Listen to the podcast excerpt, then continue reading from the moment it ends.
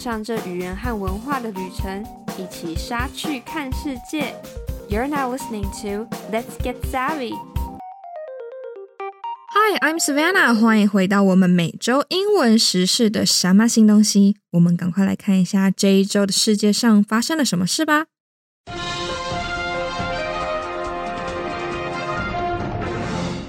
首先，三月二十二日，Al Jazeera 的报道。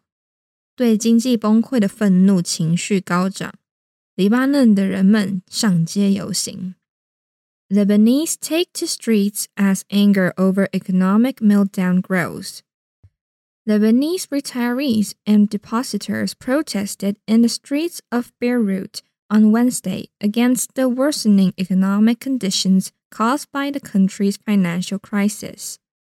The demonstrators demanded better pay and access to their savings, which have been impacted by informal capital controls imposed by local banks. 黎巴嫩退休人员和储户周三的时候在贝鲁特街头抗议该国金融危机造成的日益日化经济状况。示威者要求提高工资，并取领取他们的储蓄。 这些储蓄受到了当地银行实施的非正式资本控制的影响。The Lebanese pound has lost over 98% of its value against the US dollar since 2019, leading to school closures and families struggling to afford basic needs.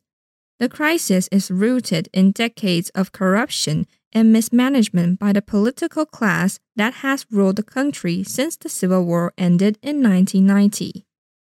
自二零一九年来，黎巴嫩镑对美元贬值了超过百分之九十八，导致学校关闭以及家庭难以负担基本日常需求。这场危机的根源可以追溯到自从一九九零年内战结束之后，几十年的政府腐败和管理不当。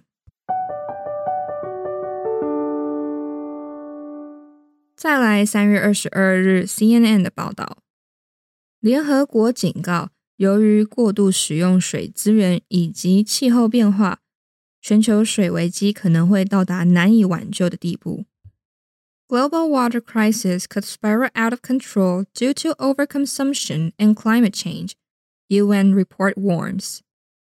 The UN World Water Development Report warns of a looming global water crisis that could spiral out of control due to overconsumption and climate change. Water use has increased by 1% per year over the past 40 years, driven by population growth and changing consumption patterns.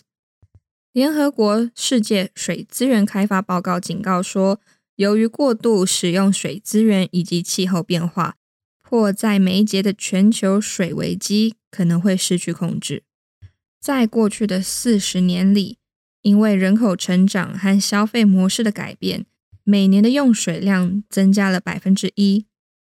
By 2050, up to 2.4 billion people in cities could face water scarcity. Solutions include better international cooperation to avoid conflicts over water, flood and pollution control, data sharing, and efforts to reduce planet heating pollution.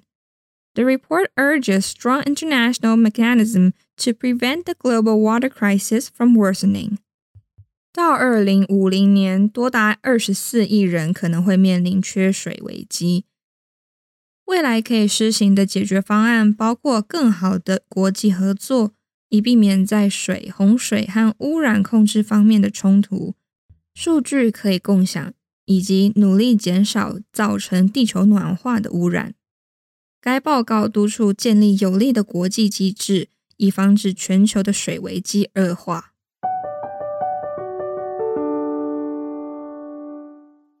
再来，三月二十四号，路透社的报道：TikTok 抖音国会听证会，执行长周受资接受美国议员的质询。TikTok congressional hearing。CEO Shou Chew grilled by U.S. lawmakers.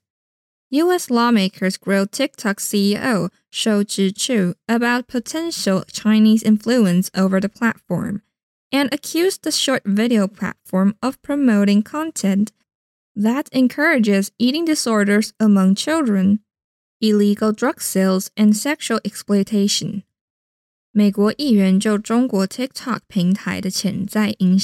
质询了 TikTok 的执行长周受资，并质疑和指责该短影片平台的内容将会间接宣传鼓励儿童饮食失调的问题，或者是非法毒品销售和性剥削。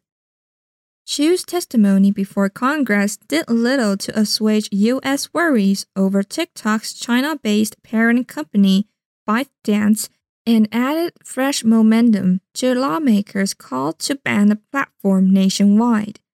The CEO repeatedly denied the app shares data or has connection with the Chinese Communist Party and argued the platform was doing everything to ensure safety for its 150 million American users. 周受资在国会的证词几乎没有缓解美国对 TikTok 中国母公司的担忧。 并且促使立法者加强全国范围内禁止这个平台的动力。周受资也不断的否认 TikTok 这个城市跟中国共产党会有任何联系，并声称平台尽一切努力确保一点五亿美国用户的安全。OK，今天的什么新东西就为你整理到这边了。Thank you for listening. 如果你喜欢我们的节目，欢迎持续收听，也可以到我们的 Instagram、Facebook 来多多认识我们哦。每周二是什么新东西？What's new 的更新日。周五上架的是隔周播出的文化笔记 Culture Express 和语言笔记 Smart Lingua。每个月的最后一个周日是我们全英文的节目。这是台湾，This is Taiwan。谢谢你的收听，让我们一起 get savvy，一起杀去看世界。